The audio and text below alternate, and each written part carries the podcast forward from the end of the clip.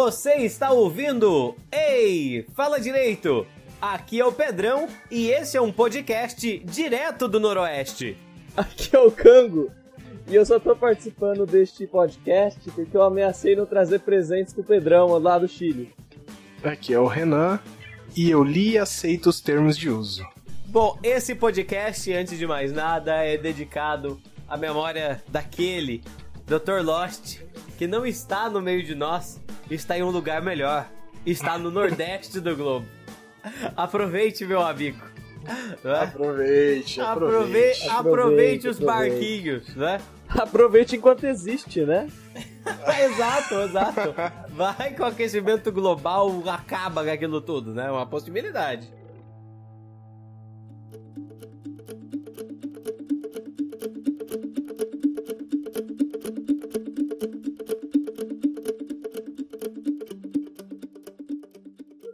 Vamos lá. É, quinto episódio já. A gente. Não sei se vai ter continuação desse, talvez tenha, né?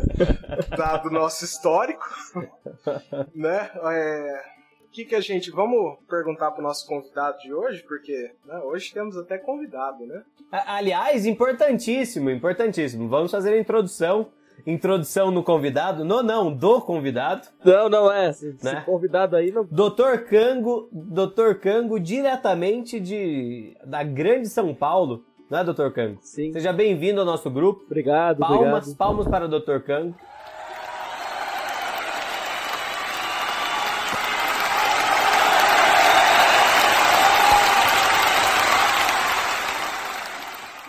Dr. Cango, Dr. Cango, pra quem não sabe, é, é um ouvinte, né, Dr. Cango? Isso aí, eu e mais algumas pessoas aí. É, a minha mãe também ouve. E a mãe do Renan. É, por causa do Pedro, acredita? Exato, é. e eu queria muito que isso fosse uma piada.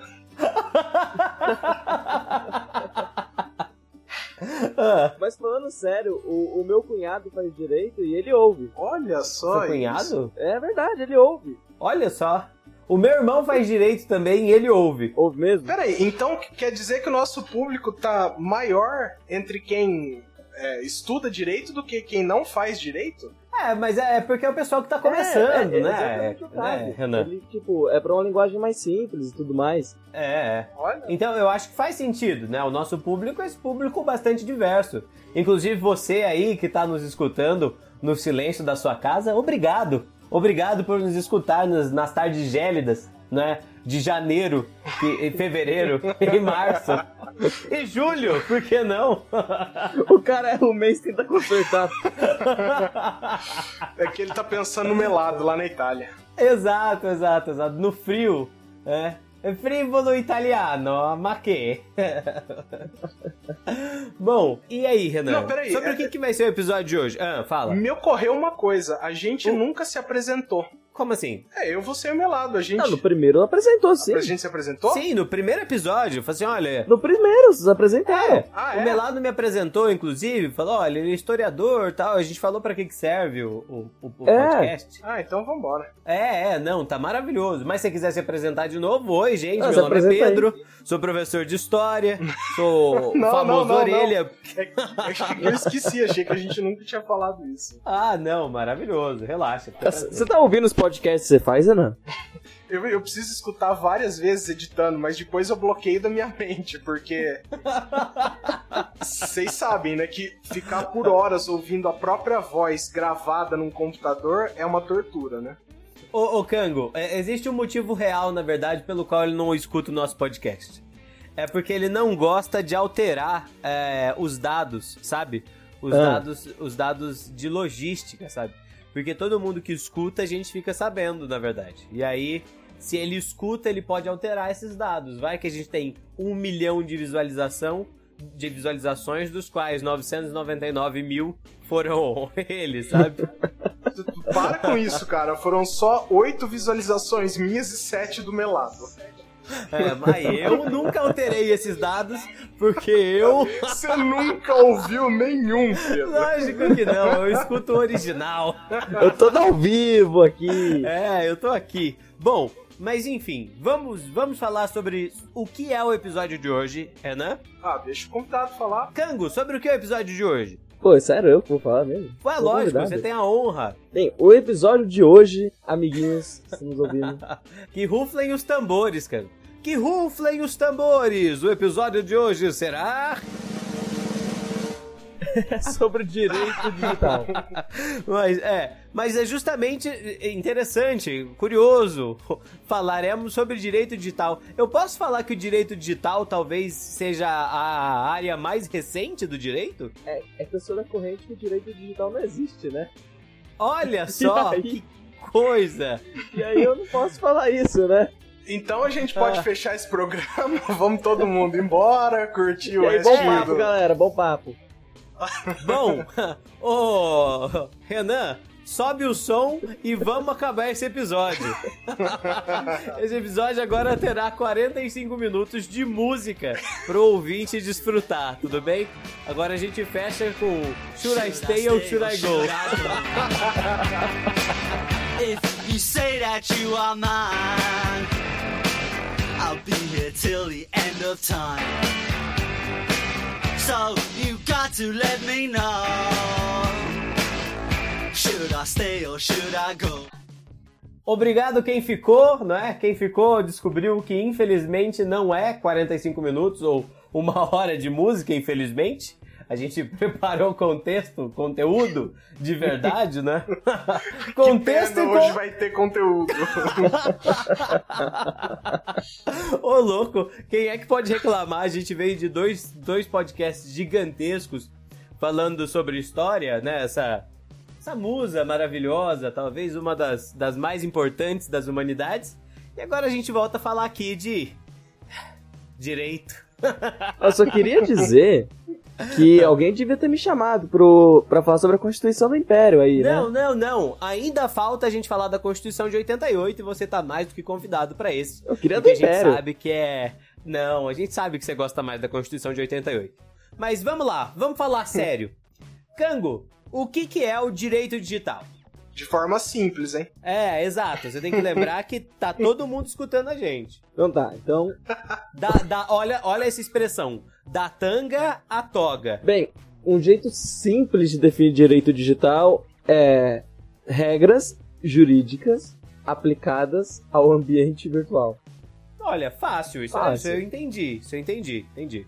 Então, terminhos sobre o ambiente digital. Legal. E o jeito mais dificilzinho? Olha, a gente pode classificar direito digital também como resultado da técnica jurídica aplicada a bi- ambientes não físicos ou, de, ou no espaço público compartilhado através de redes de informática. E isso é diferente de toda a história da tradição jurídica. né? Então, né?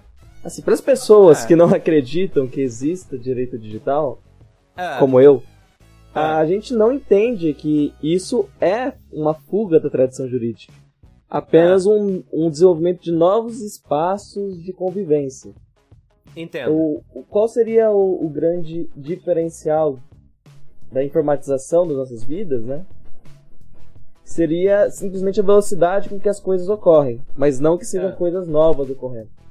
Ah, entendo, entendo. entendo. Ah, penso que entendo. Em vez de um e-mail, uma carta faria a mesma coisa que o e-mail faria.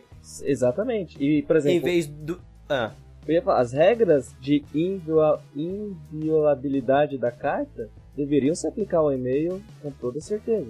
da mesma maneira. Sim, entendo, entendo. Ah, mas o caso do e-mail eu acho que é o caso mais fácil, né? De pensar isso. E, e no caso do Facebook, assim?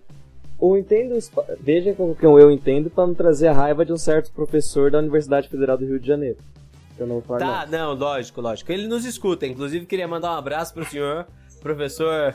ah, não, não sei quem é, brincadeira, não conheço ninguém da área jurídica. É um fenômeno Vai, ah. esse cara. Ele é um fenômeno. ah.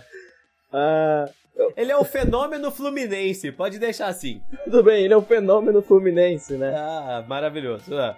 O Facebook nada mais é que um espaço público em ambiente virtual, olha só.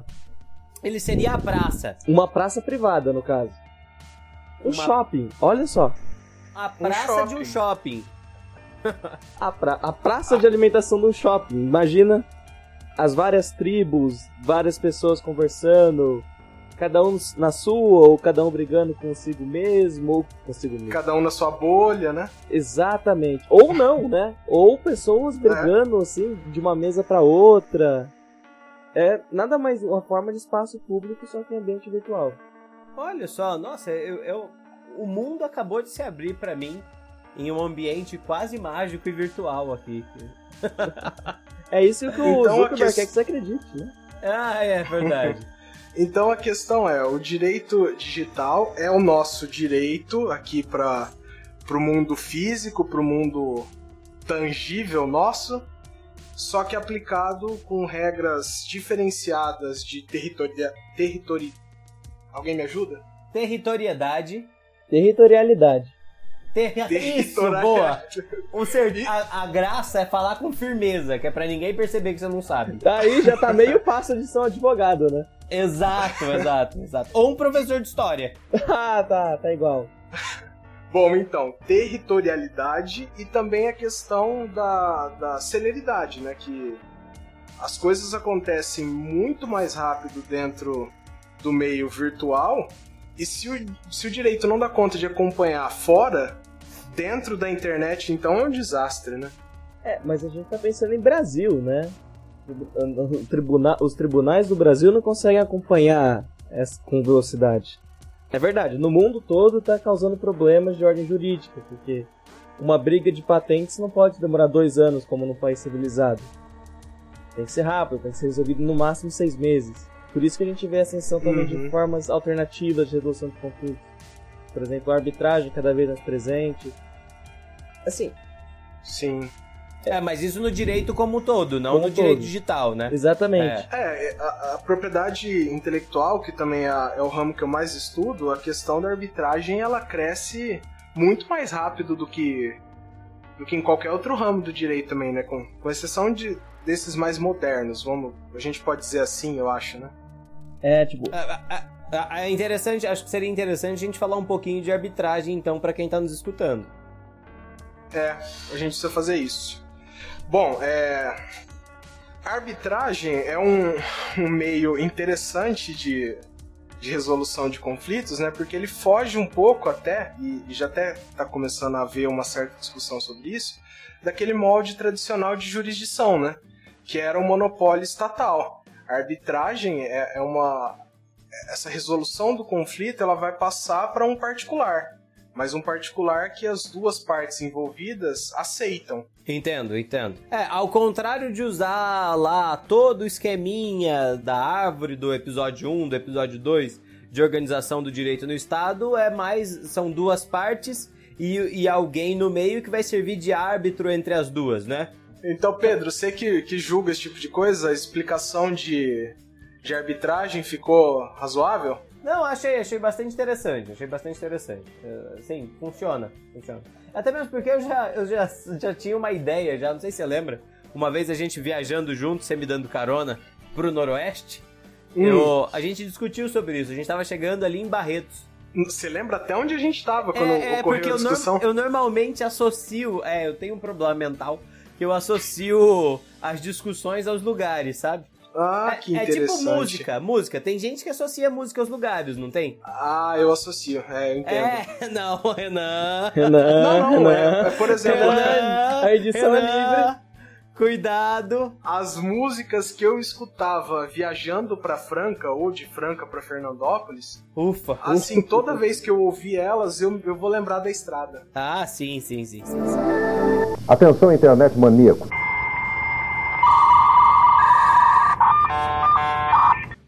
A brincadeira tava bem legal até agora, mas é hora de falar um pouco sério, né? Porque é para isso que a gente tá aqui. Cango, escolhe um tópico aí genial e Fala um pouquinho dele pra gente aí, por favor. A gente pode falar sobre contratos na rede, o que, que você acha? Ah, eu acho maravilhoso é, isso. Né? Como diz sua própria abertura, né? O que, o que quer dizer o famoso li e aceita os termos de uso do contrato? Exatamente, incrível, senhores, incrível. Vai, vai, vamos. O que falar sobre contratos, senhores, na, na era digital, no, com o direito digital? A gente pode começar assim, né? o famoso li acerta os termos de uso não nasceu com a internet. Ah, Olha só, é, um- é uma forma de contrato já conhecida há algum tempo, chamado contrato de adesão.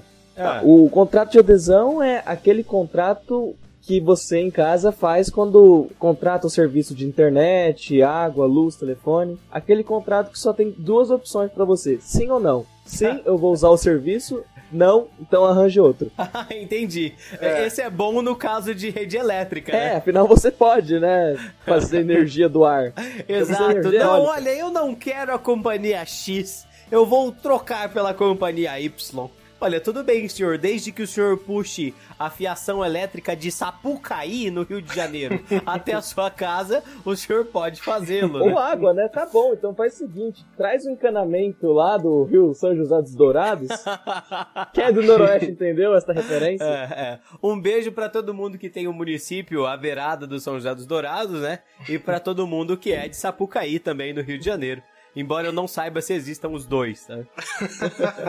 tá, então o contrato de adesão, Então, cara. o contrato de Vem de adesão, antes. em juridiquês, vamos colocar assim, é um contrato em que as cláusulas necessárias não são negociáveis, elas são indisponíveis. Entendi. Entendi. Cláusulas principais, a gente pode viajar Aham. vários termos. E esse tipo de contrato, eu não vou falar que existe desde sempre, né? Que não- sempre é muito tempo. Mas é um, um contrato que já existe há um bom tempo. Ele não nasceu com a internet. Ele apenas Aham. se tornou muito comum com a internet. Aham. E, e eu acho que é uma boa forma de introduzir né, o, o tema de. Olha, quando eu, eu dou li e aceito os termos de uso, eu realmente estou concordando com este contrato? Ele realmente existe? Eu, eu realmente sou obrigado a fazer o que está acontecendo ali? E a resposta é sim. Você está fazendo do- um documento juridicamente válido. Existe é, manifestação de vontade, existem agentes, existem objeto. Todos os, o- os três as três partes do contrato, existência, validade e eficácia, que são os elementos de qualquer contrato, eles estão presentes. A questão mais interessante talvez seja o meio de prova, né? É, na verdade, o- as empresas guardam o seu aceite justamente pro, pro dia que você resolver processá-las. Olha só, gente, eu Hum. achando aqui que eu tava super de boa. Mas tem uns contratos que eu assinei quando eu era criança, vale? Ah, você sabe a resposta. Você sabe a resposta. Droga! A gente, vai entrar no tema aqui também de capacidade. Vou- vamos Não, não. Só acho que acho que é melhor, não, só perguntando só. É porque todo dia esses, esses termos eles são atualizados também, né? Ah, mas olha que interessante. É. Não que seja um requisito do tipo escrito na pedra, vamos colocar assim. Mas É. a maioria desses contratos de adesão, eles têm que, ele tem que ser registrado num cartório de, de títulos. De títulos. Um cartório de contratos. É.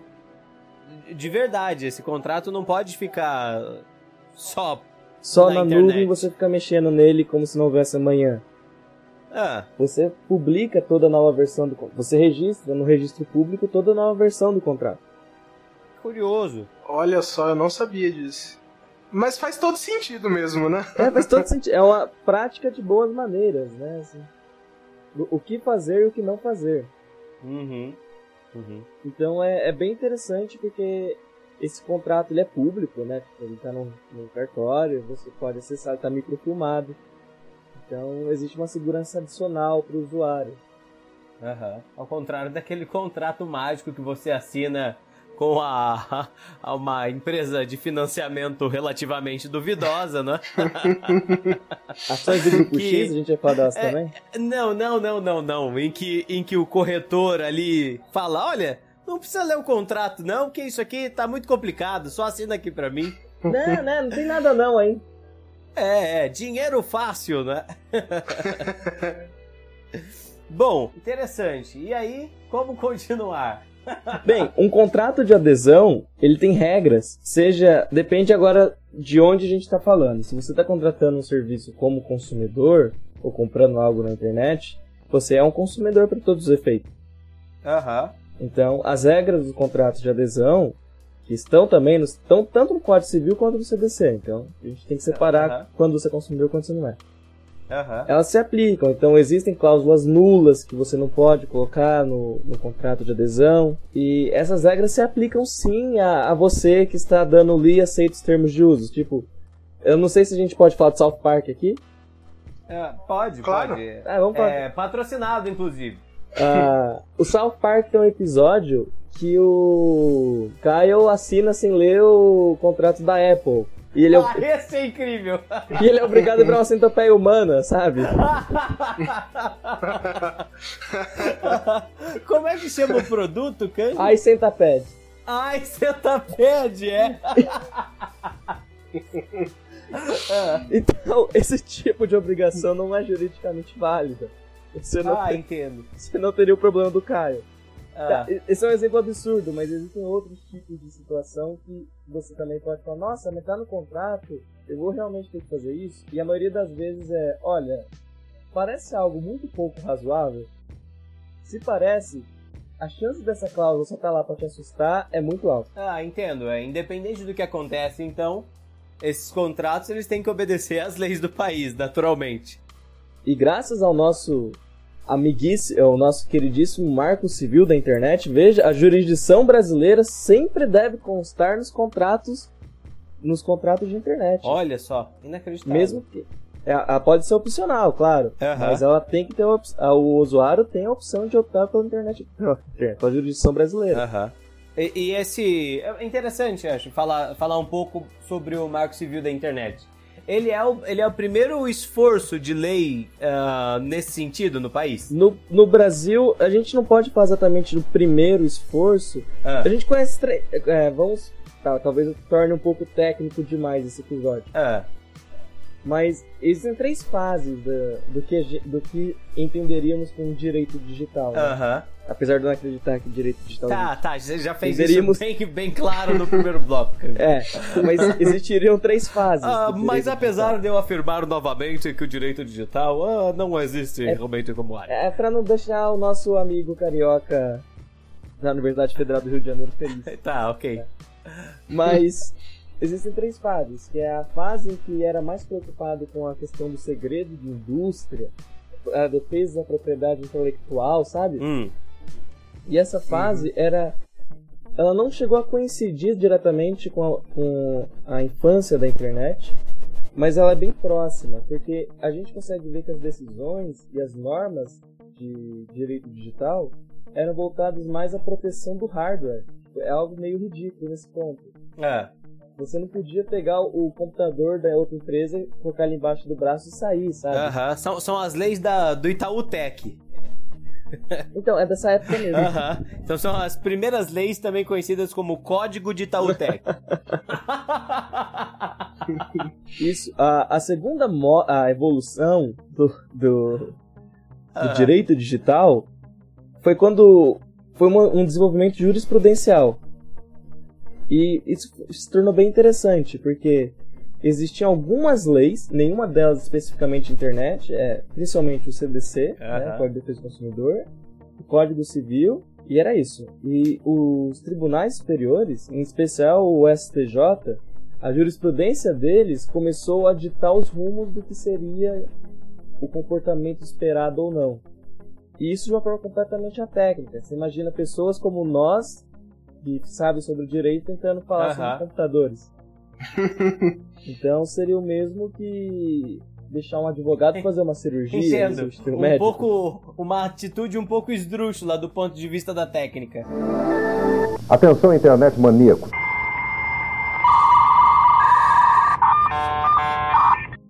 Renan, eu só queria dizer que você tá ficando cada vez melhor na vírgula sonora, viu? Essa, inclusive, ela me emociona, tá?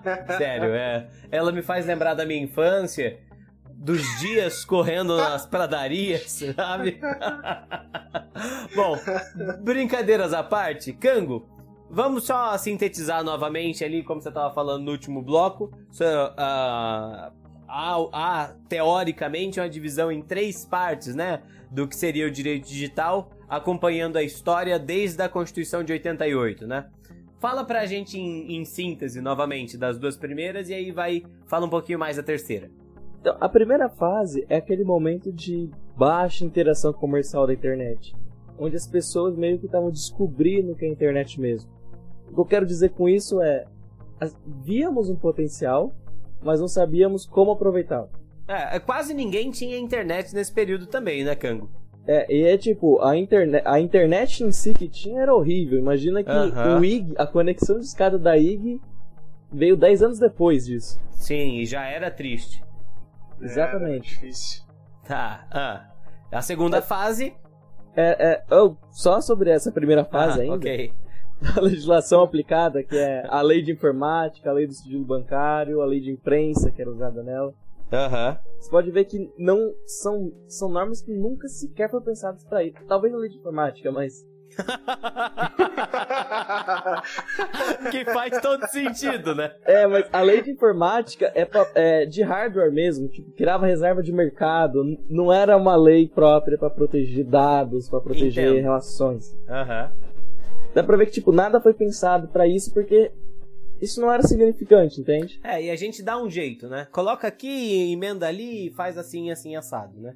Porque há, há uma presença dos primeiros computadores no Brasil, né? Mas ainda eles não têm nem consumo em massa, né? Nem utilização em massa e nem a presença da internet, né? Muito menos a presença da internet, né? Os poucos casos dessa época eram sempre sobre exist, existia uma, ah, uma relação comercial, certo? Aham. E uma das partes roubava dados sigilosos. Olha, que maravilha. Mas nada do tipo, entrou um hacker, buscou os, e pegou os dados do Yahoo. Tem que colocar um pi no Yahoo, né? Ah, não, não, pode falar marcas aqui. Ah, então. Inclusive, esse seria um excelente pano de fundo pra fazerem o próximo Watch Dogs. Viu, Ubisoft? Viu? Fica, hashtag fica a dica Ubisoft. Ah, a segunda fase, que seria da a internet começa a se profissionalizar até o marco civil, é uma fase marcada mais pela busca do lucro, com a infraestrutura crescendo em ritmos exponenciais, vamos colocar assim. Desculpa, amigos matemáticos, se Aham. fizer errado. Ah, E é quando as pessoas falam, olha, podemos usar esse negócio, essa internet, para novos negócios. tá. E- é, marcando uma data, Cango, isso lá no começo dos anos 2000. Isso, E- desde o estouro da bolha da dot-com. E essa, essa possibilidade, essa, essa eh, falo como espanhol agora que vi como isso se passou em Espanha, não. Eh, e essa mudança de comportamento, ou, ou enfim, muito associada à visibilidade do mercado nacional em relação ao mercado internacional, né? Não que houvesse no Brasil esse ambiente, mas ah, uma expectativa desse ambiente aqui dentro, é isso? Exatamente, mas modelos começam a surgir no Brasil e muitas vezes copiados. Ah, Eu posso falar que a não foi copiada da Amazon, a ideia da... Pode, pode. Vamos evitar o processo aqui. Pode, não, pode falar. A gente, a gente corta e no lugar a gente fala. não, não é cópia, né? Porque a gente não vai, pode criticar assim, mas é um modelo apropriação indébita, sabe? é uma, um espelhamento no modelo. da Uma inspiração. Amazon. Isso, uma inspiração profunda no modelo da, da, da Amazon. Mas a ideia de ser inspirado no modelo da Amazon com promoções relâmpagos, estoques curtos e essas toda essa estrutura cool também do tipo, olha, somos diferentes, somos online.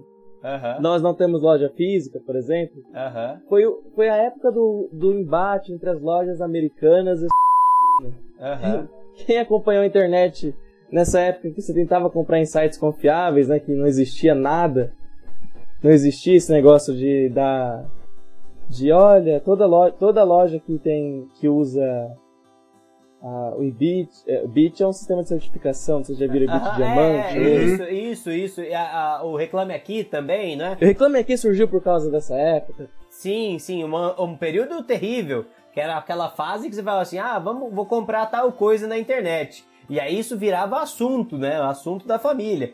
Não, que ninguém vai comprar nada na internet aqui. Essas coisas do demônio, sabe? Né? Meu pai é um homem visionário, né? Aham. Ele, ele fez uma das primeiras compras via internet na família. Olha só, olha Deu só. errado, deu. Deu, deu muito errado. Deu errado? Mas a coragem. Deu errado, claro que o produto não chegou. Nossa, lógico, era ainda mais pra onde, né? É, mas a, a coragem em fazer isso já demonstra, demonstra muito. Zonta, você vai lembrar dessa história? Do- sabe o Zibo? Lembro, lembro do Zibo. Foi comprado via site, via site Walmart. Olha só. Pra você. Inacreditável, inacreditável. Num tempo imemorial, quase. Né? bom, bom, mas enfim, fizemos essa bolha para falar da terceira fase. Da terceira fase, que é quando a segunda fase foi marcada por as regras decorrerem da jurisprudência ao invés da lei. Ah, entendo, entendo. Existiam, existiam casos marco, assim, casos que balizavam a conduta da, dos agentes do mercado. Aham. Uhum que temos a, temos a lista, dá, dá pra colocar na descrição do podcast depois a lista dos casos, que esses casos as pessoas olharam e falaram, ah, então se os tribunais estão decidindo assim, eu tenho que fazer dessa forma. Uhum. E essa foi a grande marca da segunda fase. Ou era doutrina, você usava professores muito, muito que não escreviam sobre a internet, como Pontos de Miranda, uhum. que não escreveu sobre a internet. Inclusive, um grande abraço, professor. Professor, onde quer que você esteja. Exato, que está nos escutando aí. É, no colo do capeta. Não, pera. Não, não, não, não. Vamos honrar a, a, a, a alma do falecido. Nossa, isso descambou de uma tal forma. É, ô Kango, eu acho que falar no colo do capeta é um pouco ofensivo, sabe? Ah, vai, Kango. Continua, Kango. As decisões dos tribunais com a, os escritos de professores, muitas vezes escritos adaptados para essa situação. Ah, por exemplo, quando o professor Terço Sampaio, da gloriosa Faculdade de Direito do Arco São Francisco, um abraço do Arco São Francisco, o professor Terço escreveu sobre privacidade e intimidade. E como esses dois direitos que parecem ser a mesma coisa, na verdade não são. Mas, mas isso, isso não para o ambiente digital, para o ambiente Não. da vida. Para o ambiente da vida. E aí começou a ser entendido para o ambiente digital. Exatamente. Infelizmente, este texto em específico do, do Ponce de Miranda, que me levou a fazer a piada infame, e o corte deixou vocês sem a piada infame, então vocês só vão imaginar o que foi. Ou não? É. Ou não, né? É um texto do Ponce de Miranda que levou a uma decisão dos tribunais superiores no mínimo questionável. A lei de sigilo bancário protegia os dados armazenados no servidor A e no servidor B. Então, os nossos tribunais entenderam. Enquanto o dado estiver no A ou depois que o dado chegar no B, ele é inviolável. Somente uma ordem judicial pode atacá-lo. Pode Ah. fazer o acessar. Mas o trânsito não é protegido. Opa! E aí você poderia acessar os dados em trânsito como se, se- é, por autoridade administrativa, sem Nossa. uma ordem judicial. É, assim, só falando. Eu acho que quem pensou nessa lei era um, era um especialista, né? Ah, mas essa não é uma lei, essa não é uma lei. Quem, quem, quem, quem pensou nessa decisão era um especialista. Eu não vou falar nomes porque eu já tô com medo do Ponce de Miranda. Aham. Aí eu não vou falar quem soltou essa, mas é relativamente recente. Olha só. Bom, e, e, e por fim, Kango, a, fase, a terceira fase. A terceira, a terceira fase, que é a que estamos hoje, Aham, que é que iniciou pro Marco Civil.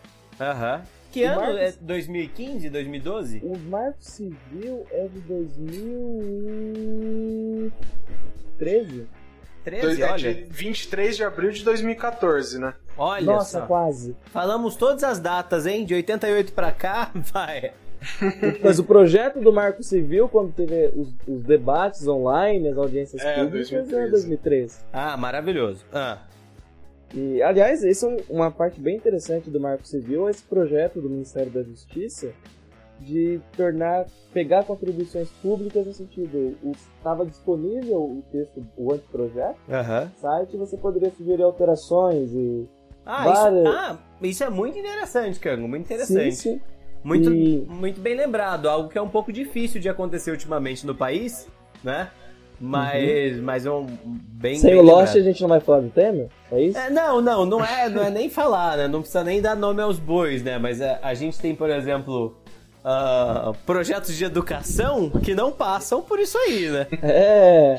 Curiosamente, curiosamente. Engraçado, o presidente da república também não passou por isso daí. É, não, mas acontece. Quem precisa de, né, ser referendado? Ninguém. Não, você Mas só precisa o- de um vídeo no YouTube falando de você. Só, só. E Aliás- um abraço, inclusive, pros dois rapazes também, nos escutam sempre. tá, não, mas vamos, Kango, vamos voltar. O, o Marco Civil, que teve essa característica de contar com audiências públicas, Aliás, é, algo que a gente também viu posteriormente no próprio decreto que regulamentou o Marco Civil, e agora no projeto de lei, uh, agora já no, no, no, Congresso, então parou essa parte, mas antes, o anteprojeto da Lei de Proteção de Dados. Aham.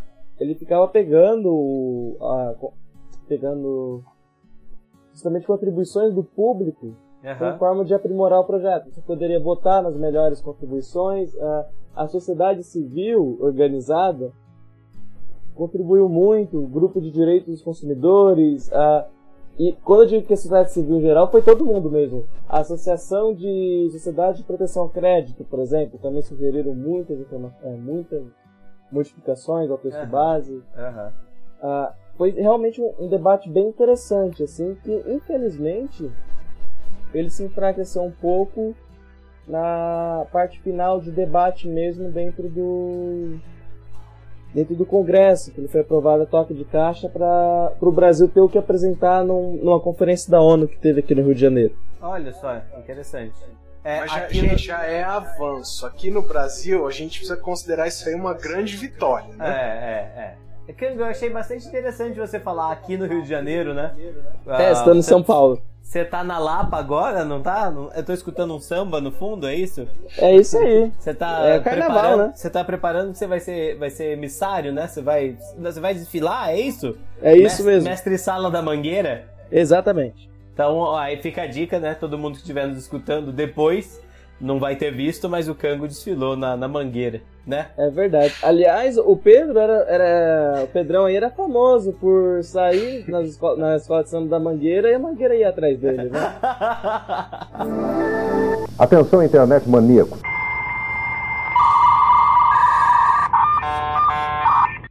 Bom, senhores, então depois desse último bloco meio polêmico aí, talvez algumas pessoas escutaram, escutaram alguns bips no meio, né? Talvez, bom, não sei, isso não importa. O importante é essa vírgula sonora de novo, né? Nossa, é só, só fazendo a mesma piada, mas é porque é muito boa. Parabéns, Renan, pela vírgula sonora. Eu sei, eu tô me Tá. superando a cada episódio editado. Eu tenho a impressão que você vai ganhar o prêmio 2017-2018 da melhor vírgula sonora da internet, viu? Parabéns. Ainda Da não recebi podosfera. nenhuma ligação, mas Posso, posso falar da podosfera brasileira, né? Eu vou falar que depois desse Brasileira? bloco a chance de você tomar uma ligação é meia alta, assim, sabe? É uma ligação, É. talvez não da podosfera. pois é. Senhores, como a gente tava falando até agora, colocamos fim naquela última discussão do, do, do, do direito digital e tal. Eu Vamos não falar acho de que um- aquela discussão acabou, não. Mas... Eu acho que sim, eu acho que eu acho que leve, talvez os tribunais e os fóruns, né, os fóruns e os tribunais continuem essa discussão, mas a gente não. É, daqui pra frente com o meu advogado, né? É, eu só queria lembrar que eu preciso de um dos senhores pra me representar, tá? Aliás, aliás, Pedrão, só queria dizer que advogado tem que ficar preso em sala de estado maior, sabe? A gente se pode ainda menos nesses quesitos. Bom, então vamos lá. Cango, um assunto que eu acho que é interessante a gente discutir, e você previamente também é, disse, é sobre proteção de dados, né? Isso. Fala pra gente um, pouco, um pouquinho disso.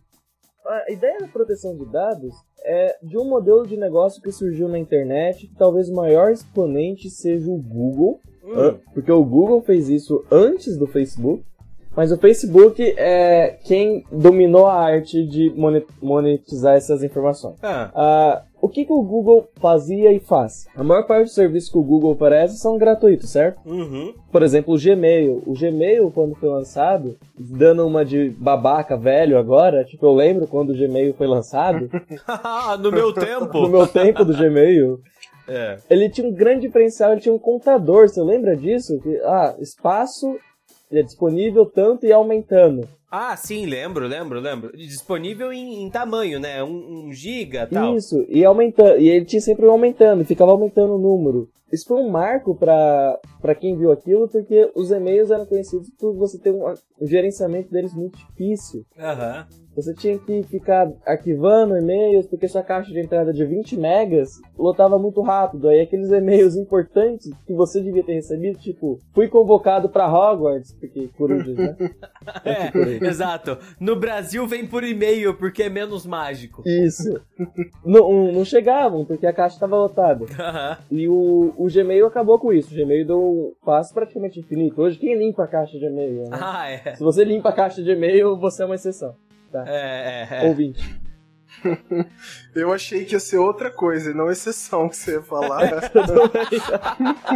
Não, vamos ficar com exceção porque foi a primeira vez que o não foi polêmico. Vai. Nossa, eu não fui polêmico da outra vez, não. Não, não, brincadeira, Kango, brincadeira.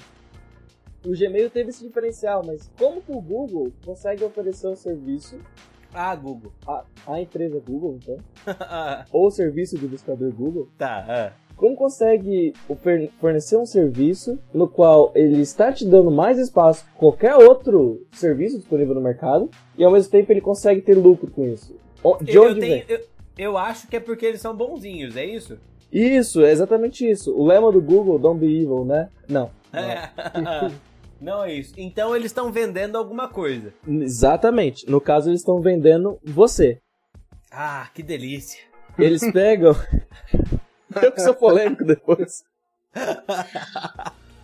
Eles pegam as suas informações, as informa- a informação que consta no seu e-mail, as informações que você busca, da- é, busca na internet e vendem essas informações para publicidade. Aham. No começo, a Google, como você prefere, ela fazia isso por blocos de pessoas. Então ela falava, Uhum. o bloco de pessoas que gostam de procurar por camisetas. Aham. E, e- e vendia para os anunciantes de camisetas. O bloco de pessoas que gostam de jogos de, de Playstation, Uhum. de jogos de computador. Ela pegava essas informações, ela pegava suas conversas por e-mail, por exemplo, mandava para você um e-mail, olha, olha o preço que tá o Horizon é, Zero Dawn aqui, já Tô louco pra comprar. A gente tá sendo patrocinado, inclusive. É, Exatamente. Eu também estou louco pra, pra ganhar de presente de aniversário, Kango. Hashtag fica a dica. Eu já tinha, eu já tinha cantado essa bola lá atrás, tá? Ah, sim, sim, sim, mas enfim. E você manda isso por e-mail e manda até mesmo por link do site. E ele pega essas informações e vende para empresas de publicidade. É, ainda mais, né, Kango, quem, quem usa o Chrome e, e faz o login, né? Exatamente, exatamente. Ah, se você usa o Chrome, Android, Google e Gmail, você tá fudido, né? Ah, é por isso que eu não uso Gmail. é. É, é, e aí, bom, é, não é à toa, né? Não é à toa que você vai, você- sei lá, você- em um dia você procura um livro, né? Que você, esqueceu, você precisa comprar tal, e aí você procura em qualquer um dos buscadores. E aí o resto da sua semana você fica atormentado com aquelas, com aquelas propagandinhas do lado de Saraiva, né? Da, da Submarino, ofertando o livro que você procurou, né? Exatamente. Mas veja, essa, esse ainda é um modelo clássico. É o modelo, é o modelo que eu posso estar falando agora, tipo, besteira, mas que eu me lembro quando a gente viu isso era o modelo de baixo funil, que eles falam. É. O alto funil é a propaganda na TV, Aham. que eles geram interesse pela marca, o baixo funil é quando você procura pelo que você quer e ele já te mostra o que você quer comprar e vai lá e compra. É. Esse modelo, que era um bom modelo, sim, mas é um modelo superado, foi, é, foi deixado para trás pelo Facebook. É. Porque o Facebook é o modelo de in- interação, é o modelo de engajamento que eles falam. É o modelo que existe a página do seu banco que fala com você. A página desse podcast que pretende falar com você no futuro quando você assinar. Exatamente. Só- Exato. Puxa vida, Renan. A gente esqueceu de fazer isso lá na abertura, né? Não, mas tá aqui, tá aqui, já vale. Ah, tá, é. Você, agora que já tá, você já tá ouvindo a gente há 40 minutos. Agora você chegou um, até um- aqui? Um, um jabaculê, rapidinho, viu? É, a gente tá com uma página no Facebook, é, né, Renan? Maravilhosa. Isso. Chama Ei, Fala Direito, que é uma página que você pode curtir. Lá tem o nosso feed, tá? Todos os vídeos que nós já publicamos. Opa, vídeos não, que isso aqui não é um canal no YouTube. Todos os podcasts que nós já gravamos estão lá, né? Se você não escutou eles ainda, um melhor que o outro, né? Porque o primeiro foi bem ruim. Mas tá lá, viu? É, curte, compartilha, mostra pra, pra tia, sabe? Velho gosta de direito, vai ser legal, tá bom? Mas é só isso. Tá, é, continua, Cango. Facebook é um modelo diferenciado. Isso, é um modelo de engajamento. Ele, ele, te ele se aproxima de você, ele praticamente te faz dizer o que você quer. E quando você fala o que quer, ele está lá pronto para te vender. Como isso é mais claro? Acredito que várias, vários dos nossos ouvintes têm as páginas de suas empresas preferidas com curtir, certo? Aham. Nisso ele entra naquela promoção relâmpago, tipo, ah, entre agora no, no, meu, no site e ganhe 10% de desconto com o cupom Facebook. Facebook Maker, sei lá, qualquer coisa assim. Facebook é demais. É. E você entra você fica buscando sobre a empresa para conseguir aproveitar esses, esses cupons de desconto. Você segue ela no Facebook, você segue ela no Twitter, você segue ela no Instagram que é do Facebook, você. Você simplesmente se torna. Ela se torna parte do seu convívio. Entendo. Então, Então- agora, além de você vender os seus dados, você tá vendendo a sua atenção no Facebook. Perfeito, não, tinha, não tem como explicar melhor do que isso. Parabéns, parabéns. Não, não só os seus dados são monetizados, mas a, a sua própria disponibilidade de tempo, sabe? Você é parte da, do serviço que você está vendendo. Eu acho que essa parte toda aqui pode ter a trilha sonora de Arquivo X. Poderia se direitos autorais não existissem, né? Ah, droga, coloca 30 segundinhos pra ninguém pegar a gente. Ô, vai. 30, 30 segundinhos pode, né? 30 segundinos pode. Coloca, coloca. 30 segundinhos. Então, maravilhoso. Inclusive vai ser nessa parte que a gente falou 30 segundinhos pode. Aquela música me dá medo, eu lembro de quando era criança. Bom, é isso. Tem mais alguma coisa, Cango? Temos. Ah, Eu, a- eu acho que é a parte do porquê que, é, se vocês procurarem na internet, caros ouvintes, existe, é, existe projeto de lei 5276. Ah, não, não, só uma coisa, antes de você falar do projeto de lei, rapidinho. Né? Porque tem um estudo, né, de quanto é que cada pessoa vale nominalmente pro Facebook, né? Ah, nossa, essa. Agora eu fui pego com a calça curta, tem? É, tem, tem. Se eu não me engano, salvo engano, a média é de 12 reais. Cada pessoa vale 12 reais pro Facebook, é isso? É, é, uma coisa assim, 12 reais ou 12 dólares? Renan? Eu não faço, Você tá proc- eu não faço tá ideia, mas eu achei. Não, eu, é que eu fiquei. Nossa, vale pouco, né? É, vale muito pouco, vale muito pouco. E isso abre aquela, aquele, isso faz parte daquele conjunto de, de- aquele conjunto de discussões, né? Será que vale a pena, a pena mesmo isso que a gente chama de uma internet gratuita? Se a gente pagasse isso, talvez não valeria mais a pena pela nossa, pela nossa privacidade, né? 2 Talvez. dólares, Pedro. 2 2 dólares. Ah, 12 Dois reais então. 12 reais, né? É, Dependendo da quantidade de tempo que a gente tá atrás. Se fosse na Venezuela, você dava pra comprar o país, né?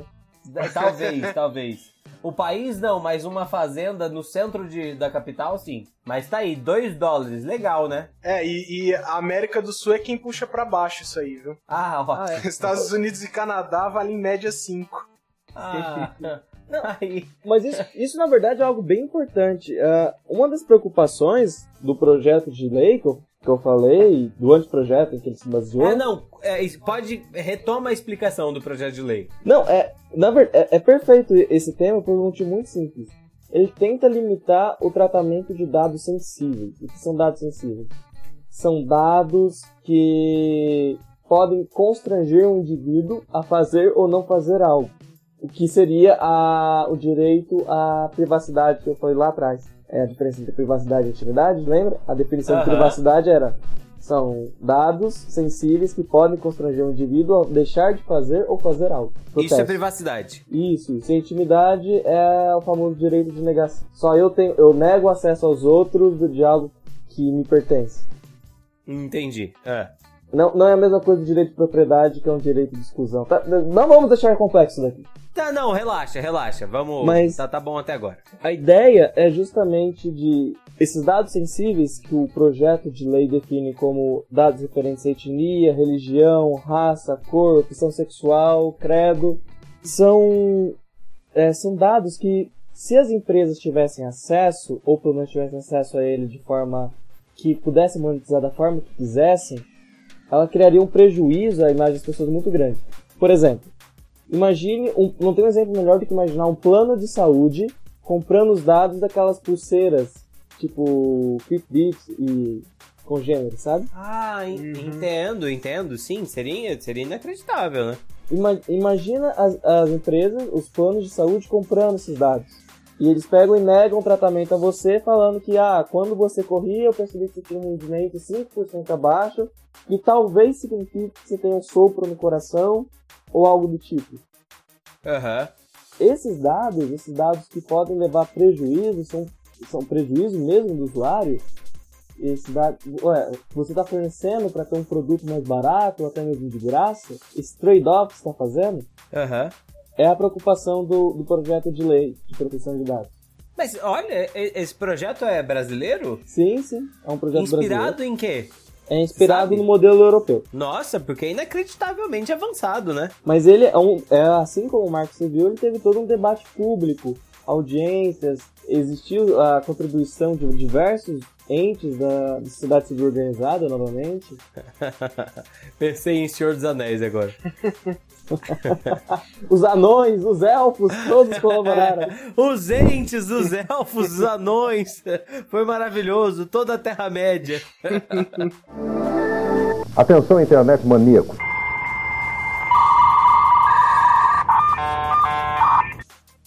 Num momento agora, bola de cristal, vamos ver o que, que o futuro reserva pra gente aí. O bom de falar do futuro é que a gente pode ouvir esse podcast no futuro, né? E ver o que acertou e os erros colossais que a gente teve, né? Ousada essa proposta, hein? Vamos lá. Mas vamos lá, vamos lá, vamos falar de futuro, o que o futuro do direito digital nos reserva. Ah, eu acho que não podemos falar de direito digital, ah, pelo menos o futuro dele, sem falar das possibilidades que a tecnologia está abrindo para o campo do direito. Em especial a parte de direitos e me desculpem ouvintes que agora vão ouvir a, a risada do Pedrão, mas a parte dos contratos autônomos com o Elysium, por exemplo. Não, não tem risada do Pedrão. Só que Elysium é o filme do Wagner Moura, né? Pronto, acabou. Toda essa expectativa pra isso. Não, ouvinte, é o seguinte: essa piada a gente tava preparando desde o começo, a verdade é essa.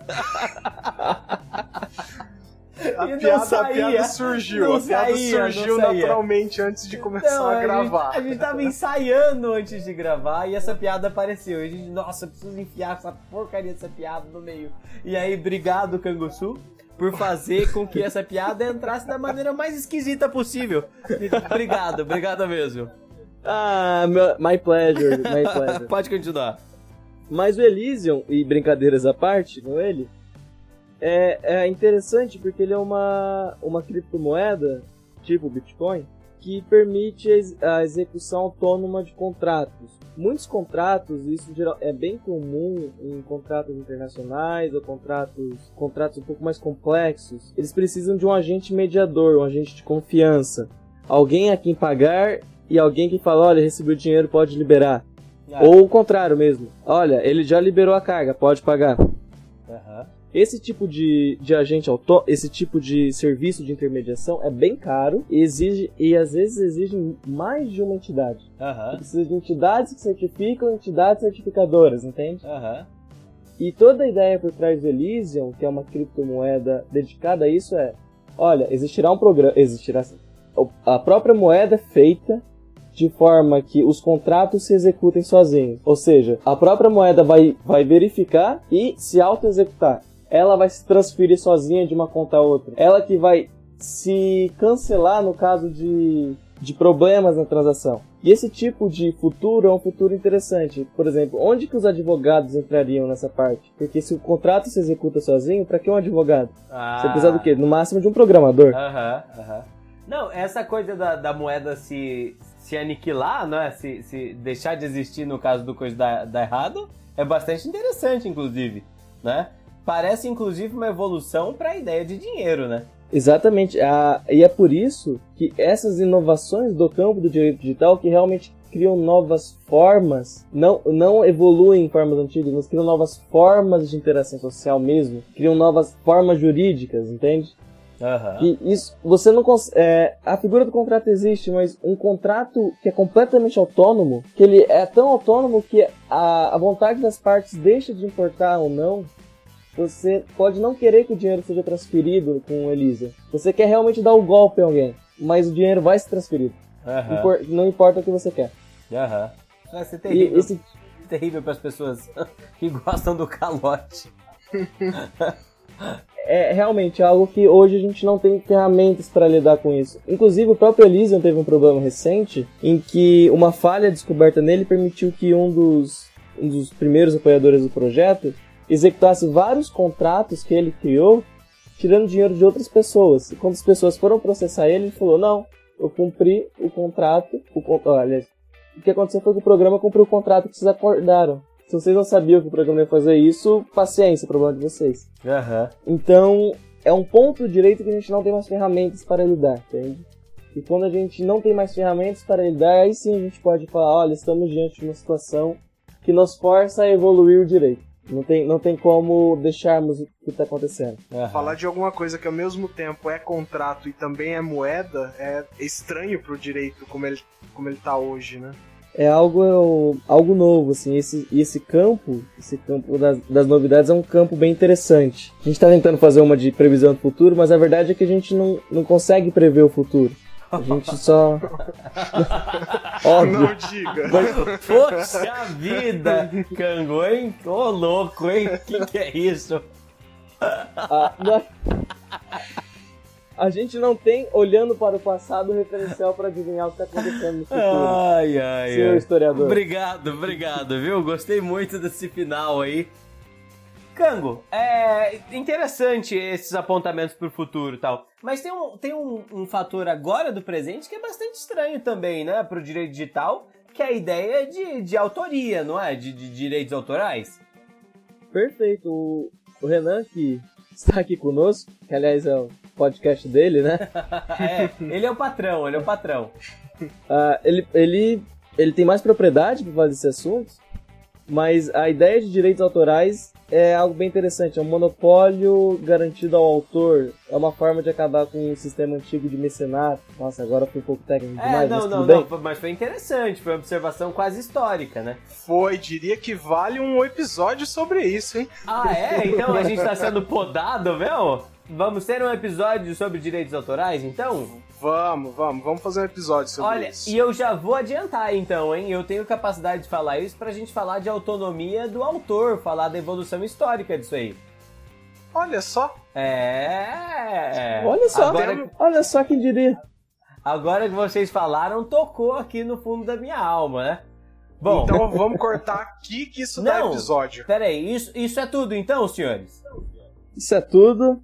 Então, vamos, vamos agradecer. Eu só gostaria de agradecer, Cango, a sua participação, que foi muito, muito especial, tá? Obrigado por Obrigado. conduzir esse episódio aí junto com a gente. Espero que você faça outros episódios junto com a gente, tudo bem? Ah, espero também, né? Visto que eu trouxe o presente do Chile, agora só tem muitas opções. Eu não recebi ainda. Vamos despedir, gente? Vamos. Quem quer começa a ser, Pedro? Você sabe que eu sou tímido. Eu começo? Claro. Pessoal, é com aquele, aquele chamego no pezinho do ouvido. É com aquela voz macia, aquela tranquilidade de sempre que eu digo pra você, obrigado por nos escutar, tudo bem? Queria só dizer que se gostou até agora, continue escutando a gente, curte a nossa página lá no Facebook, divulga, fala, olha, a gente encontrou esse podcast, que é uma pérola, uma coisa maravilhosa. É, é aquele grãozinho de milho. Todo especial, sabe? É uma coisa maravilhosa. Tá bom, gente? Obrigado. Até a próxima. Um beijo. Renan? Gente, obrigado mesmo. Se puder compartilhar, curtir, onde encontrar a página, quebrar esse galho pra gente, por favor. E agora, pra deixar o nosso visitante sem graça, Cango. Ah, gente, obrigado pelo, pela atenção, obrigado por ficarem até este momento cheio de pis aqui com a gente. Não me processem. Eu por achei que o Cango ia falar cheio de p. Mais um pi. Mais um pi. Bom, então isso é tudo. Cango, escolhe uma música pra acabar o episódio. Caminhando e cantando, sabe? Não, não me venha falar sobre as cores.